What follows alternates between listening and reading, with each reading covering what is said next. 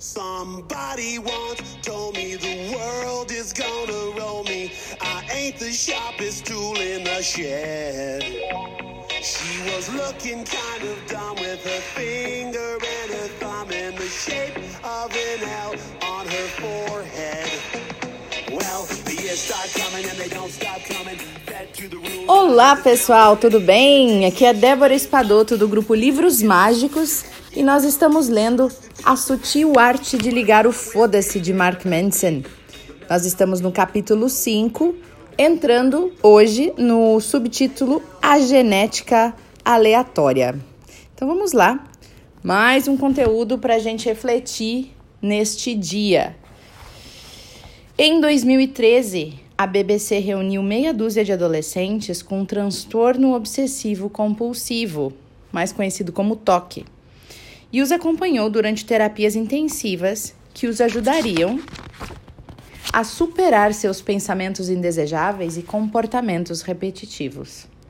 Entre eles estava Imogen, uma garota de 17 anos que tinha uma necessidade compulsiva de tocar todas as superfícies pelas quais passava.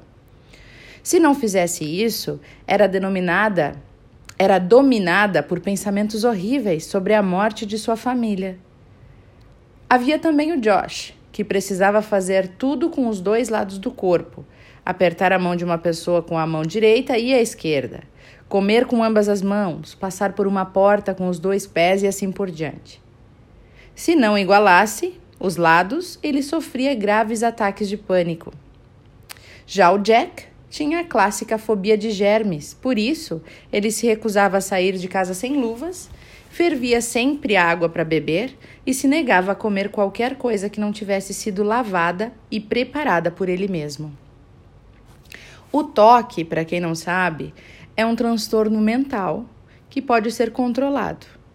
E como veremos, esse controle se resume a equilibrar os valores do indivíduo diagnosticado.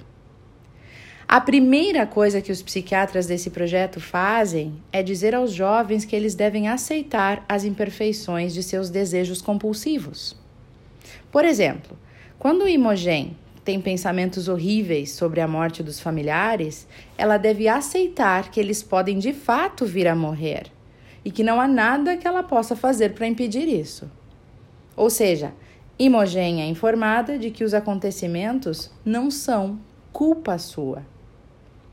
Josh é convencido a aceitar que a longo prazo equalizar todos os seus comportamentos para torná-lo simétrico prejudica a sua vida mais do que os ocasionais ataques de pânico. E Jack é lembrado que, por mais que se esforce, os germes sempre estarão presentes e sempre podem infectá-lo, sim. E o objetivo é fazer esses jovens reconhecerem que seus valores não são racionais, que na verdade sequer são valores deles, e sim advindos do transtorno e que, ao segui-los, estão prejudicando a própria vida. E o passo seguinte é encorajar esses adolescentes a escolher um valor mais importante que o oposto, que o imposto pelo transtorno, e então se concentrar nele. Para Josh, isso se dá através da possibilidade de não precisar esconder seu distúrbio dos amigos e dos familiares o tempo todo, da perspectiva de ter uma vida social normal e funcional. Para Imogen, é a ideia de assumir o controle dos seus pensamentos e dos seus sentimentos e voltar a ser feliz. E para o Jack, é a capacidade de ficar longe de casa por longos períodos sem sofrer episódios traumáticos. Com estes novos valores em mente, os adolescentes começam então exercícios intensivos de des dessensibilização, desculpa, dessensibilização. Exercícios intensivos de dessensibilização que os obrigam a colocá-los em prática. Acontecem ataques de pânico, lágrimas rolam, Jack soca vários objetos e imediatamente em seguida lava as mãos sempre. Mas no final do documentário, grandes progressos ficam claros. Imogen não precisa mais tocar todas as superfícies que vê. Ela diz: Ainda há monstros no fundo da minha mente, provavelmente eles sempre estarão lá, só que agora estão se acalmando. Josh consegue passar períodos de 25 a 30 minutos sem igualar os movimentos dos dois lados do corpo. E Jack, que talvez tenha tido a melhor, a, a melhoria mais estável e mais visível, consegue ir a restaurantes e beber de garrafas e copos sem lavá-los. E Jack resume bem o que aprendeu. Eu não escolhi essa vida, diz ele. Não escolhi esta doença péssima, esta coisa horrível, mas posso escolher como conviver com ela. Eu preciso escolher como conviver com ela. Bem, muitas das pessoas que nasceram com um problema específico, seja toque, baixa estatura ou outra coisa completamente diferente, acham que estão perdendo algo muito valioso. Sentem que não há nada que possam fazer eles então evitam a responsabilidade pela situação. Elas concluem: eu não escolhi essa genética horrível, então não é minha culpa as coisas darem errado. E é verdade, a culpa não é delas mesmo, mas a responsabilidade sim. Na época da faculdade, eu tinha uma fantasia meio delirante de me tornar jogador profissional de pôquer. Ganhei dinheiro e tudo mais. E foi divertido pra caramba. Mas depois de quase um ano jogando a sério, eu desisti. Passar a noite inteira acordado, olhando para uma tela de computador, ganhando milhares de dólares em um dia e perdendo a maior parte no dia seguinte, não era estilo de vida para mim. Além disso, não era o meio saudável ou emocionalmente estável de ganhar a vida. E por incrível que pareça, no entanto, o tempo que passei jogando pôquer influenciou profundamente meu jeito de ver a vida. A beleza do pôquer é que, embora a sorte esteja sempre envolvida, ela não determina os resultados a longo prazo. Uma pessoa pode receber uma mão horrível e vencer alguém com uma mão sensacional. A pessoa que recebe boas cartas tem uma probabilidade maior de ganhar. É claro, mas no final das contas, o vencedor é determinado pelas. pelo quê? Sim, isso mesmo, você adivinhou. Pelas escolhas que faz ao longo do jogo e não pelas cartas que foram dadas. Então eu vejo a vida da mesma forma. Todos nós, olha que legal isso, gente. Presta atenção. Todos nós recebemos cartas aleatórias no início do jogo. Alguns cartas melhores, né? E embora seja fácil nos fixar no que está na mão e sentir que nos ferramos, né, pelas cartas que ganhamos, na verdade o jogo está nas escolhas que nós fazemos com essas cartas, nos riscos que nós decidimos correr e nas consequências com as quais escolhemos viver. Quem que de maneira consistente faz as melhores escolhas diante das situações que se apresentam acaba ganhando no poker e na vida. Não necessariamente quem tem as melhores cartas, mas quem faz as melhores escolhas. Algumas pessoas sofrem psicológica e emocionalmente por causa de deficiências neurológicas ou genéticas. Mas isso não muda nada.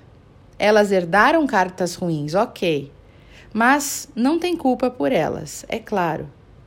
Assim como o cara baixinho, né? Que queria uma namorada e não é culpado por ser baixo. E nem a pessoa que foi assaltada é culpada por ter seus pertences roubados. Mas todos têm responsabilidade. Se escolhem procurar tratamento psiquiátrico, fazer terapia ou não fazer nada, no final das contas a escolha é deles também. Há quem tenha tido uma infância ruim, né? Quantos não somos nós aí que temos tido uma infância, que tivemos uma infância ruim? Aos que foram maltratados, violentados e destruídos fisicamente, emocionalmente ou financeiramente. Quantos passaram por destruições trágicas, dramáticas na vida, né? Eles não são culpados por isso. OK, eles não são culpados por seus problemas e obstáculos, mas mesmo assim eles são responsáveis por eles. Sempre, sempre, sempre responsáveis. Por seguir em frente, apesar das dificuldades, e fazer as melhores escolhas que puderem, seja qual for a situação. E sejamos sinceros: se juntássemos todas as pessoas que têm algum distúrbio psiquiátrico, que lutam contra a depressão ou pensamentos suicidas, que sofreram negligência ou algum abuso, que lideraram, que lidaram com tragédias ou com a morte de um ente querido, ou que sobreviveram a graves problemas de saúde, ou um, um acidente muito sério, ou a traumas, se reuníssemos todas essas pessoas e as colocássemos na mesma sala, provavelmente teríamos que reunir toda a humanidade. Porque ninguém sai da vida incólume. Ninguém. Algumas pessoas têm problemas piores que a maioria, ok, é verdade. Algumas se tornam vítimas dos incidentes mais terríveis. Por mais que isso nos entristeça e nos perturbe, é preciso lembrar que, no final das contas, não muda nada em relação à equação de responsabilidade sobre a nossa situação individual. Que lição, né, gente? Olha que legal essa coisa das cartas. Todos nós recebemos cartas diferentes. Realmente, alguns saem da largada mais para frente, né? Saem na largada mais numa posição melhor. Mas nem sempre o que saiu lá na frente é o que ganha a corrida, né? Então a gente precisa olhar para isso e parar de, de ser vítima do passado, né? Quantas vezes a gente escuta pessoas se justificando, ah, mas é que o meu pai não me ajudou, ah, mas é que a minha mãe não sei o quê. Só que tem gente que usa isso para para se vitimizar e achando que essa é a maneira de ganhar o amor das pessoas, a atenção, a pena das pessoas e até usar isso como uma maneira de, de explorar um pouquinho, né? Mas tem pessoas que usam isso para crescer, né? Tony Robbins é um dos pais, né, da, da, da neurolinguística no mundo e ele teve, sim, uma mãe muito difícil, que ele conta sempre as histórias nas palestras dele, no livro dele também, e, e ele sempre agradece a mãe dele por ela ter sido assim terrível com ele, porque foi por aquilo ali que fez ele ganhar forças, ter forças para se tornar o que ele se tornou. Se ele não tivesse tido aquela dificuldade, talvez ele sempre estaria numa posição confortável e não teria saído daquilo. Então, quantas histórias de superação a gente tem aí? E essas histórias de superação nunca começam com cartas boas o jogo. Essas pessoas nunca começam com cartas é, promissoras, né? Então, acho que vale a gente pensar que não interessa que cartas a gente ganhou, não interessa qual a posição da largada da corrida onde você vai largar.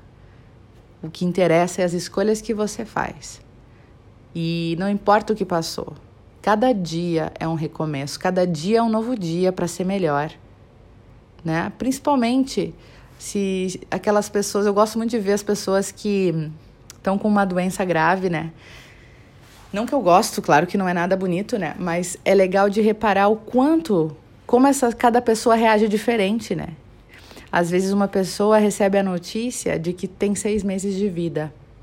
E aí essa pessoa se enterra, né? Morre ainda antes, porque vira a vítima, se enterra numa cama, começa assim a se minimizar, a morrer em vida. Olha que triste, morrer em vida, né? Ela ainda está viva, mas ela está ali esperando a morte. E tem pessoas que recebem essa notícia que mais do que depressa vão viver. É seis meses de vida que eu tenho, eu vou viver. E aí elas vivem um ano, dois anos, três, mais. Às vezes curam-se da doença, porque aí finalmente foram viver, foram colocar vida, foram colocar alma, né? E, e não esperam a morte. Elas aproveitam cada dia como uma oportunidade nova para cada dia mais. E as pessoas que veem o copo cheio, não o meio copo cheio, não o meio copo vazio de cada situação, né? Então, é bem para a gente pensar. Independente de onde você esteja hoje, independente das cartas que você recebeu, se pergunte se você só tivesse seis meses, seis meses de vida, o que você faria? Como que você reagiria? Acho que é uma excelente pergunta para se conhecer, né? Então é isso, pessoal, nosso áudio de hoje. Eu espero que vocês tenham gostado, assim como eu. e que vocês tenham um belíssimo dia, cheio de reflexões e coisas maravilhosas. Aproveitem mais esse dia de vida.